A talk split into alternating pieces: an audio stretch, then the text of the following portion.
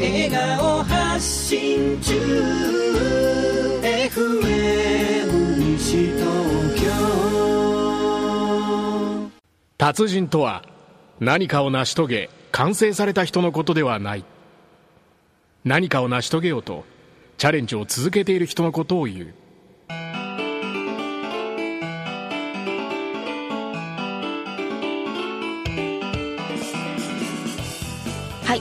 こんばんは。こんばんは。金曜日の達人たちの時間がやってまいりました。大変お待たせいたしました、はい。あ新顔だね。ニューフェイスが。あそうですか、うんそうですね、はい。あそうですね、うん。先週でね、はい。あのー船越がはい。終了しまして、はい。あの卒業ということで、はい。めでたく。そうですね、ええ。卒業は、ええ。あの春はお別れの季節ですそうですね、はい。はい。で、まあ、春は出会いの季節ということで、はい。えーカオリンに、はい。えーカオリン卒業で、はい。サオリンが入学？はい、サオリン入学させていただきます。そう。はい、サイソムリエサオリンことうん。長谷沙織です、よろしくお願いします。よえー皆様初めましてとあの一度だけちょっ一応と、ね。2, 回出てんだよあなた。2回でしたっけ？あのーちょっと前にカオリンさんのうん。ピンチヒッターそうねということで出てるあのー登場。でも読書の達人もやってるしね。そうなんですよね、うん。うん。であの赤サタナって言って、うかカの次タじゃないですか。うん。あ違うよあサだよ。赤サじゃないですか。だからカオリンの次はサオリンなんです。よじゃあ来年タオリンか。そうだから来年来年ってことじゃないですよ。ええ？だから私が万が一いつかうん。辞める卒業するとなやめるんだ。ったらタオリンってタオリンっていう名前の人がいるまでだからちょっと無理ですね。まあまあ怪獣みたいなもんね。なんかね。はい。はい。ということでよろしくお願いします。ょっぱなからさやめる話しなくてもいいんじゃないあのやめないです。うん。はい。あの皆さんね。よろしくお願いします。えー、はい。ということでですね、はい。今週から、えーニューフェイスということで、はい。長谷沙織。はい。サオリンって呼んでください皆さん。うん。はい。が、えー新しく、はい。えーアシスタントになりますんで、はい。皆様よろしくお願いします。よろしくお願いします。ツイッターも結構やってるね。やってます。あのーアカウントはなんだっけ？プチサオリンです。あプチ沙織ね、はい、でもあのうん。プチもペティ、普通プチってペティットじゃないですか、うんうんでもあのあえて PUTI うん。でプチ。うん。でサオリンはサオリンなんですよ、うん。はい。あのーえーこの金達のファンの方もいらっしゃるんで、はい。えーぜひですねサオリンのはい。そのアカウントフォローして、はい。でまた絡んでもらったらね。いただきたいですね、でもこいつねやかましいんだなこのつぶやきが。なんですか？もうわけわかんないもうねもう意味のないつぶやきが多すぎてさ。えそんなの、うん。あの言えるんですか？え？そんなこと。いやいや8割方意味ないでしょあなた。いや意味ありますよ。ダジャレとか 夜中の真夜中にダジャレとか言ってるね。なんかどんなダジャレがあるの？え何でしたっけ？ん。忘れちゃいましたね、ダジャレ言ってみてよ。なんか鹿鹿の肉を、あの新野さんがうん。よく食べてたじゃないですか、えそうなの？でなんて言ったんでしたっけ？え？私鹿？なしかねえのかよ。なななんでかいやちょっとそれ面白くないです。あはいはい、ということで忘れました？今週からはい。よろしく、よろしくお願いします。お願いします。はい。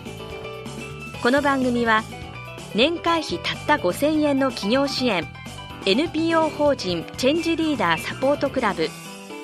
あなたの車のホームドクター名古屋モータース。ガラスと窓のプロフェッショナルスピード対応。青木ガラス。賃貸物件オーナーのベストパートナー現状回復 .com あなたの夢を叶えるコンサルタント真のビジネスマスターズの提供でお送りします。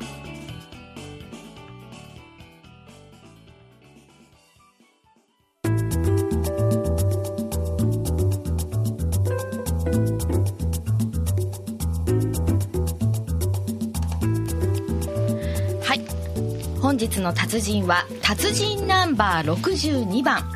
漫画家。二人エッチでおなじみの勝明先生。えこうこういうあれでいいんですか？イントネーションで。勝明先生。あもうそれぐらいな形で。勝明先生。切らなくて大丈夫はいです、はいはい。一応かつ点が入ってるね。はい。うん。本当はなかったんですよ。勝明先生という感じですか？いや本当はなかったんですけど、はい。あえ一応点を入れてたらそのままペンネームになっちゃったんで。点入ってますね。はい。はい。じゃあご紹介をおはい願いします、、はい、もうあの二人エッチでは本当におなじみなんですけれども、えー勝明先生は1983年大学在学中にメアリー・ララバイで第88回 HMC トップ賞を受賞し「花と夢」増刊1983年5月号に掲載されてデビューしました。ということなんですがあ年齢等もご紹介しましょうか。いいですか年齢言っちゃっても、よろしいですか、はい。えー1961年9月19日生まれでいらっしゃいます、えーそしてですね大阪芸術大学芸術学部デザイン学科卒業ということで、ですからその在学中にこのメアリー・ララおー。はい、はい。そして、まあ、数々の作品があるわけですよ。すっごいよねこれ。はい。あどれだけ？数ももう数えきれないはい。ぐらいのね、まあ数えられますけどね。あ 数えられます。か 作品なんですけれどもねあのこの「暑いぞ。猫がや」はい、ですとか「星屑パラダイス」ハッピー直前」これ漫画大好きな人からするともうね、たまらんって感じだね。よだれ？よだれが出てます、うん、出てますね。出てますね。はい。そしてもう現在は「二人エッチ」連載中。連載中ですね。はいそうですね。はい、はい。ということですね、もうあのあとはお話ではい。じゃあお聞きしたいと思います、えー今週そして来週、えーよろしくお願いいたします。はい。よろしくお願いしますえっ、と二人エッチ今第、えー、と何号まで出てるんですか？これは、何巻？えーよ49巻これ49巻、ですね手元にこれがそうですね、はい先月出たものがそうです。えー、と49ってことは連載してどれぐらいになりますか、えーっと14年になりますね、はい。14年14年。はい。えー、14年ってすごいですよね。世紀をまたいでますから。そうそうそうですよね。そうですね。それはそう違うそう普通の意味でですけどね。はい、えー普通の意味で、そう。えっ、と14年やるってことは普通だったら終わりはこんなところかなってところで書き始めるんですか、それともなんかずっと書いてるうちに14年になっちゃったんですか？この作品は基本的にええ今の性情報とか、今の男と女の話だったりデータを載せることをメインにやっているんでで普通の夫婦の話なんでん基本どこを終わりにしても終わりなんでしょうけどまあネタがなくなったら終わりにしようかなぐらいだったんですけどね。うんはい。でもこうその時その時によってあじゃあこれは伝えておかなければとかそういうような情報があったりするんで。ええなんかねだんだん年を取っていったりとか。あ年は取ってるんですよ。あの、ええ。10巻で1年経ってるペースで、うんうんうんあ大体。10巻で1年。はい、で4年今経ってる感じなんですけども、はい、あの昔ね僕あのアストロ球団かなんかでええ。2年半ぐらいで試合やってたっていうのが。球場でねそのままねね。そういう思いありますけどもうでも、ま、漫画描かれてる方からするとあの辛いだろうなって気がするんですよねそういうのは。楽しいですよ。漫画描いて楽しいんで、うんうん。辛いと思うことは、まあ、基本ないですけども、うんうんうんうん。はい。あのまあ、そんなねあの勝崎先生におお伺いしたいのはやっぱりこう夢を叶えた人だと思うんですよ。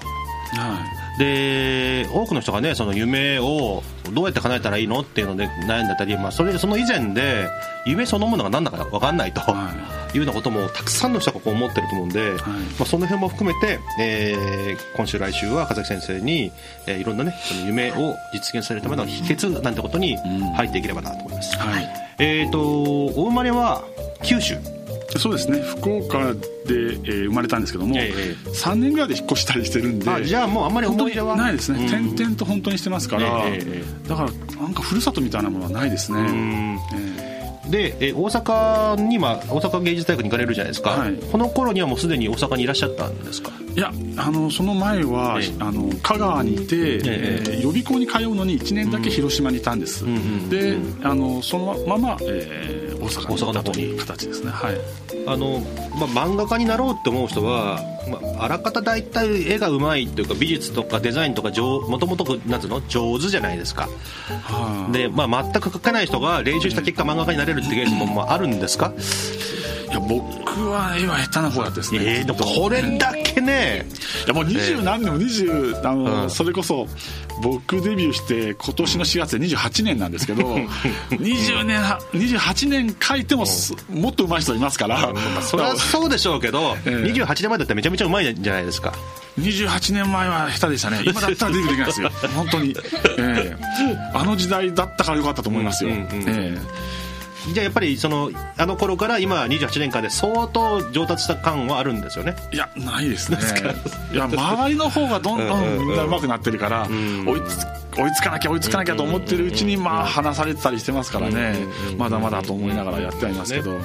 あのーじゃあ子供の頃そんなに絵が得意でもなかった。でも子供の頃にはい。あの将来そのデザインとかまたはその漫画の家になりたいとかいう夢を持っていらっしゃったんですか？そうですね。小学校の、まあ、3年ぐらいの時からはもうええ。なりたかったですね、なりたかった。はい。とてもあの話を考えるのが好きなんですよ。あ絵じゃなくて？絵じゃないんですよ、うんうんだからもうそれこそ書き散らかすぐらいの感じで物語を書くぐらいはいはいで本当に大量にうん。今もそうですけども思いついたら書くぐらいのペースでまあ子供の頃は鉛筆でねええあええ。の大学ノートみたいなものとか絵描きノートみたいに書いてましたけど数は書いてましたね。それよく言われますよね漫画家とかさいろんなものを作る方。ええ。はその表面的なものよりもそのストーリーとかそっちの方が重要なんだってことをよくおっしゃるじゃないですか。そうですね。まあでも絵と物語は両輪ですから、うんえーまあ、絵をおろそかにはできませんけどね。もちろんもちろん。ええー、とその、えーまあ、そういう子供時代があって、まあ、その影響を受けたりとかしますよね。例えば野球選手だったら、ね。はい。例えばイチローが高木森道に影響を受けてとか、先生もあれですか？その頃なんか、はい。漫画家の。ー僕はね、ええうちの母親がね少女漫画ばっかり買ってたんですよ、え別間別フレ別コミ買ってたんで。わかるわかるわかる。別間は別別冊マーガレット。別冊マーガレット。そうですね。なんで俺が言うんだよ。別冊マーガレット、うんはい、あと別冊少女コミック、ん。別冊少女フレンド、うん。この辺りをずっと母親が買ってたんで、はい。それしか読まなかったんで少年誌読んでなかったんですよ。あお母さんがでもお母さんえーその頃あれですかね漫画読むようなあれですか世代なんですかね。そうん。だってえ？そうなんですね。ですか？ね、はい、だから僕が読んでいた当時ですから、ええ。小学校の高学年で、えもうあもう少ししたかな、えーっと三内鈴江先生とかが、えーガラスの仮面のガラスの仮面のね。はいうん。ガラスの別はい。別間とかでほとんど別間創刊あ創刊まではいかないかな、まあでもそのあたりですね。僕がやっぱり読んでいた作家さんでやっぱり影響を受けているのは三内鈴江先生とか。ガラスの仮面僕も読んでましたね。あ私も読みましたよでまだ終わってないですよ。ねあ、はい。終わってない。あもちろんあの今も連載されてますよ。はい。ちゃんと。なんだっけあのお芝居。なんなんなんだっけ？お芝居。天女そうくれない天に あの主役を取るためにまだ主役をやってないですかね。どこまでやまだです。ったんまだですけどね、はい、それ以前に書かれた作品のホラーとか、うんうんあの面白かったんですよ、へねす面白かったですね、はいそれはでそのその、えー影響を受けたエッセンスが入っていたという、まあ、当時の高階涼子先生とか、うんそういう先生とか倉持佐子先生もそうですけども、なんかその辺たりの先生の影響をぱい受けましたね、うん。はい、だからそれであの最初に僕デビューしたのは「花と夢」なんですけど少女漫画なんですよ。はいはい。はい。うんうん。でも少女漫画家ぐらいしか思い浮かばなかったんで、ん少年誌みたいな熱い汗臭い漫画を俺には絶対描けないとか思って 僕が描く SF も、まあうん。今も SF っぽいものを近未来 SF 好きだから描いてますけど、はいはい。男臭くないんですよ。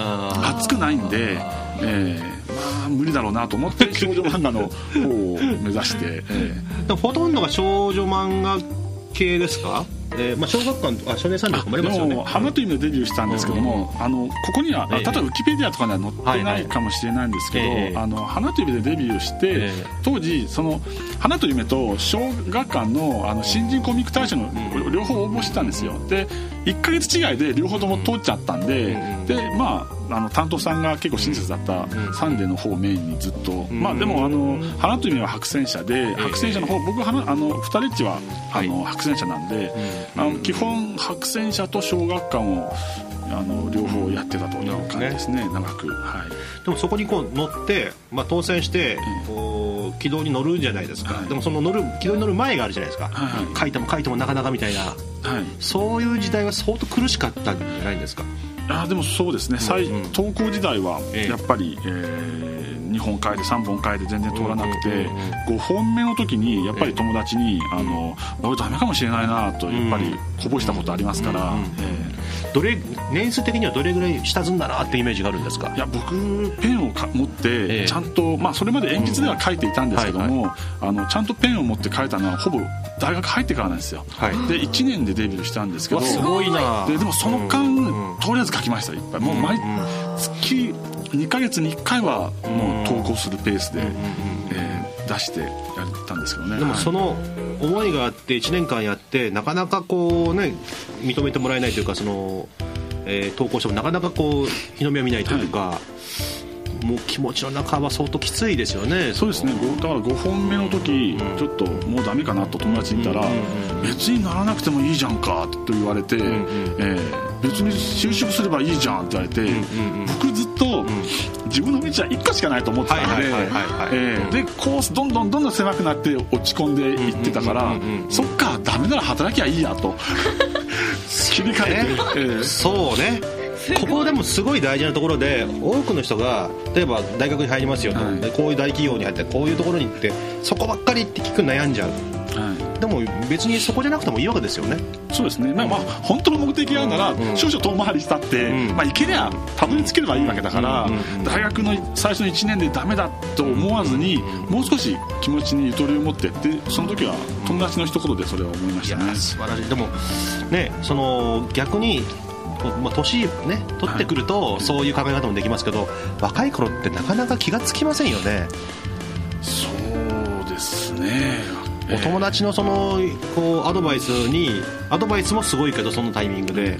そのアドバイスをキャッチしてなるほどそうかって思える先生もまたこのすごいこう感性だなと思うんですよねまあでも本当にその時はほっとしたんですよ、ん。ええ。本当にこうだったんですよね、もうすすごい狭かったんで そうそう。反対に、その初めにこうだった自分の道は一本だと思っていたっていうところの方が普通の人からすると意外なんじゃないああそうかもしれない。普通ダメだったらあの就職とかでもそうですけどこの会社ダメだったらこの会社だダメだったらこの会社ってどんどんどんどんダメだったらダメだったらってまあでもその変えてい変えてくのにるけどやっぱりサラリーマン大企業サラリーマンっていう道は多分一本なんだよね。ああそうか。だから大企業サラリーマンダメだったらじゃあ中小企業でいいとか親の後継ごうとかそういう線広がっああ選択肢はないというか。そうですね。だからなんか今先生が反対にその自分の道が一本だと思っていたっていうことが私は今衝撃的でしたね。あのーイチローなんかもねそうですけど、3歳ぐらいの時に野球見てかっこいいプロ野球選手になりたいと思ってなっちゃったとだからちっちゃい頃にこれになりたいって強く思って入った人？はい。なあのーまあち小さい頃に決めた人はなかなかその夢がを叶いやすいというふうな言い方をよくしますよね。でもそこそこでもその感覚で、ええ。ーいらっしゃれたっていうのはこれやっぱり感性なんですかね。わからないですね。神様がそこに引っ張ったんですかねそういう意味では、でもね実際そのずっと漫画描いていなかったけど、ええ。まあ、ポッとね描いてデビューそのまま売れっ子になる人もいたりしますから、んそういう人たちから比べれば、自分背負ってるなとやっぱり思っちゃいます、あええ。こんなに好きで、ヒットも一本もなければ、ちょっと悲しいよなと思っちゃったりしますから、まあ売れてるものも何本かできてやっと安心はしましたけど、あのまああれですけど、え1本目出ました、はい。すぐその1本目でこう割と売れたんですか？いえいえあの、え当時やっぱりラブコメ、はい。僕はラブコメか、うん。あの少女漫画風なアクションものが好きだから、うんうん。まあ、どちらかしか書けないんですよ、うんうんうんで結局今もその両方を、うん。あのまあ、得意分野っことですよね。そうですね、で僕的には得意なつもりですけどね、世間的にどう見られてるか分かりませんが。いやいやいやこれはもうね。でだからやっぱり最初の時はラブコメを書く作家さん多かったんで、それこそあの高橋留美子先生とか、はい。そういう方々がもう全盛期の時だったんで、まあ、今でもあの大活躍されてますけども、あのラブコメブームの時だったんでその時にラブコメ出てるんで、だから最初3本ぐらい書いて、鳴かず飛ばずだったんで何かガツンとくるもの書かなきゃダメだよって言われて、えそれは誰が言われたんですか？あ担当さんに担あの、ま当にデビューあして。の制制作会社というかそうです出版社の編集部の担当編集さんに言われて、あ3本読み切りを書いた後は、その後1年空いてるんですよ。えーまあ、まだ大学生だったこともありますけど、その1年は、まあ、クラブ活動を熱心にやったりもしましたけど、まあ、でもそれは半分ね、あの逃げなところはありましたから、えこうスランプみたいな感じなんですかね。ースランプでしたね正直なところ、えー書けなかったりとか。書けなかったですね、えーでも簡単な話でそれこそあの担当編集さんが「どうだやってるか?」って電話をくれただけで「よしやろう」とかね。気持ちが切り替えたりとかできたの。これでも結構あれですね。そそこが才能だったりしますよね。あの小さいきっかけでパッと変われるっていうのはなかなか人間って変われないじゃないですかまあそうなんですかね。分かんないですけどね、うんやっぱり分かるのは自分しか分からないんで、うん他人はねどんな形で、まあ、本当にケースバイケースでみんなやられていると思うのでね分かんないですけど。でこう火がついたのはどの辺の作品になるんですかね？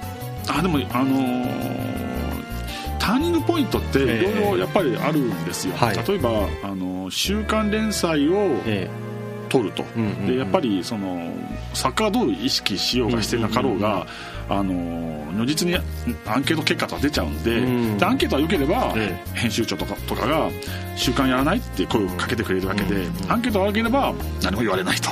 でそういう世界なんで たまたまその書いた読み切りが、ええ。まあ編集部的にはもう挑戦なわけですよ。でこいつの読み切りが人気あれば使うけどもっていうところで使ってるんですよ。当時僕若いからただ書いてるだけなんですけど今から思えばああの作品がにアンケートでこの何位に入ったからであの連載がもらえたんだよなというふうに思い返せるんですけど当時はただ書いて書いてっていう時代だったんでだそのターニングポイントの時にちゃんと人気のある作品を書けるか書けないかでまた一からやり直しだったりするんで大体3本書いてヒットしなかったら、まあ、諦めてくださいっていう世界ですね。その書いた作品と人気がこう出てくるというかアンケートの結果良かったっていうのはえ手応えってあるんですか？書いてる最中に。これいくだろうなみたいな。いや僕は大体そうですね。あでもそれが分かってくるのは後半ですね、やっぱ後半というか10年ぐらい経ってああこれはいいよなアンケートはと思って。大体自分は面白いと思って書いているじゃないですか、はいはいただそのその中でどうも読者はこの手の俺のこの手の作品は好きじゃないみたいだなっていうのもだんだん気がついてくるというものもあったりとかするので。やっぱ最初の頃は、えよしこの作品で掴んだみたいな実感はあんまりなくわーっと流れた感じなんですかねじゃそうですね。でもねあのやっぱりあのこれ俺久しぶりにすごく好きなのにこれでダメって言われたら嫌だなという気持ちがある作品がやっぱりひあの当たってたりはしあ、ますね、あじゃあ思い,、はい。思い入れがこうは入る方がやっぱいいわけですね。そうですね。自分でも読んで笑ったり、自分で読んでほろっときたりするのはやっぱりなるほど。これなんかクリエイティブななんかあれだよね。はい。こうこのこの部分でねすごくななんかねあのーいろんな文章を作る時にもそうだしデザインでもそうだけどそんな同じようなこうある意味の境地なんですかねそこは、そうなんですかね、はいえーとなんかね女性の漫画もあれなんで、はい。あのーだいぶ書かれてるんでサウリンの方からも、うんはい聞きたいことが多分あると思うんですけど。そうですね。いや こんなに魅力的な女の子をどうなんで描けるの？ーみたいな。そうなんですだからあの、まあ、先ほどおっしゃっていた小学校3年生ぐらいの時からもとにかく書いていたと、はい。妄想ですかね。妄想ですね。やっぱり。やっぱり。妄想大事っていうことですよね。そうですね、えじゃあこの素敵な女性も妄想だったえいやあのね女の子を描く時は結構字が出ちゃいますね、あ。え好きな好きな人のイメージなんですか？憧れてたなんかえ昔の。自分ですね。結構あのラブコメ描く時って、こういう女の子がいたらいいなって書き方はあまりしないんですよ僕、うんうんうんそうだから、どっちかというと、ええ。女の子の方が自分だったりするケースの方がえー、とそれは形じゃなくてその、えー、と要するにその人の感情がええ。自分にちにこうなんですかなオーバーラップさせるというイメージですか？女の子の女の子にヒロインの方に。ヒロインの方に。ええ。でこれはじゃあこのこの子は先生だあでも、うん。この作品は あそれもそうなんですけど、ん。男も女の子もうん結構自分の一部分で書いてたりするんで、うん。だから多分それもあってか、うん。その女性が読んでもうん。そんなに不思議な女の子ではないんで、そうですね、うん。うん。うん。はいへーちょっと今意外な女の子的にはどうなのいけましたいやおばちゃん。的にはいやちおあえ女の子的にはどうってなんですか？何まあでも大体そんなもんだと思いますよ。いやでも本当私はその先生の理想の女性なのかと思っていたので、うんだから割とね。先生自身がこの女性っていうねその気持ち。ああでもね女の子だったらこうなりたいなと思ったりするかもしれない。すそういう意味の理想かもしれない。えーと思って。また読み方変わってきますこういう女性になりたいと思うかもしれない。言い方変えれば。こういう女性のそばにいたんじゃなくて、はい。自分が女性だったらこういう女性でありたいと思う女の子を描いたりはしますよね、え深いやーちょっとね。ちょっとまた楽しみ。あの全部聞けなかったんで、はい。えっ、とねちょっと来週また、そうですね。うんもっと深いところですね、はい。えーますます引き出しますんで、また、はい、先生また来週もよろしくはい。お願いします、お願いします。はい、ありがとうございました。ありがとうございました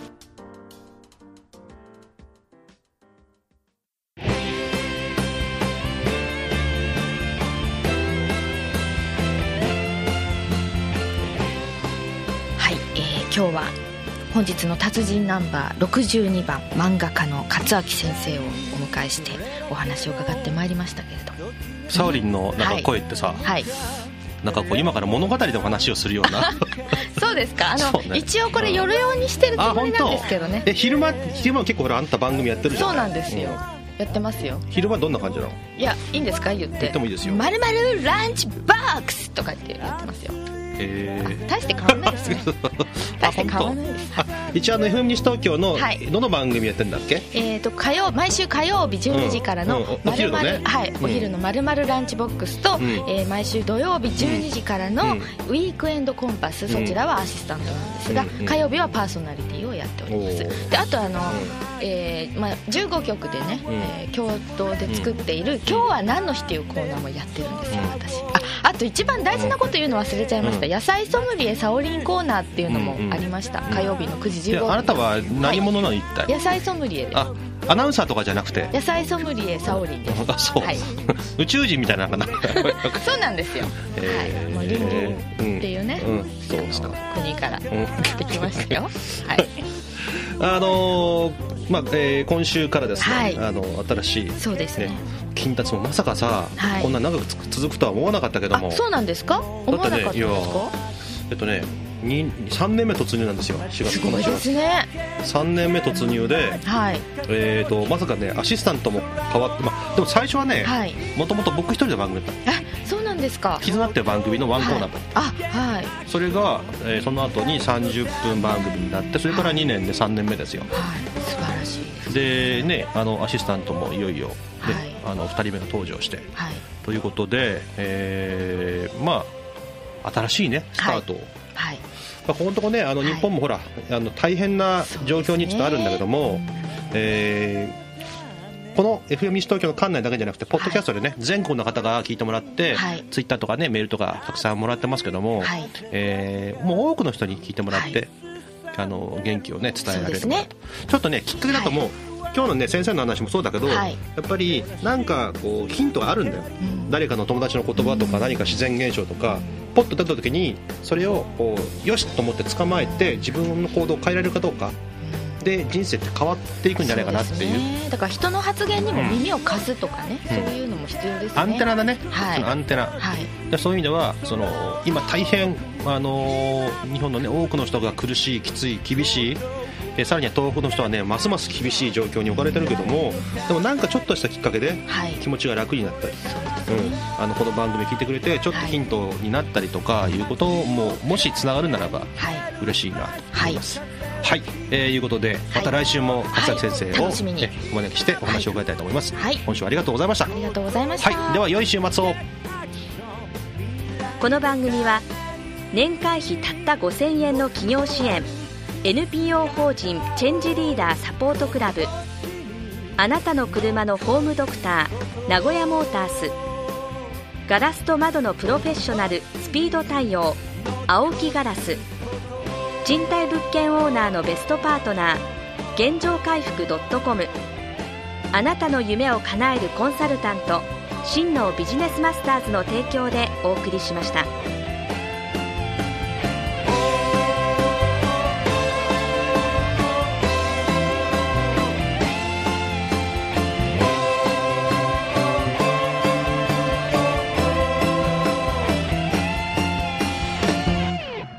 今あなたは何にチャレンジしていますか？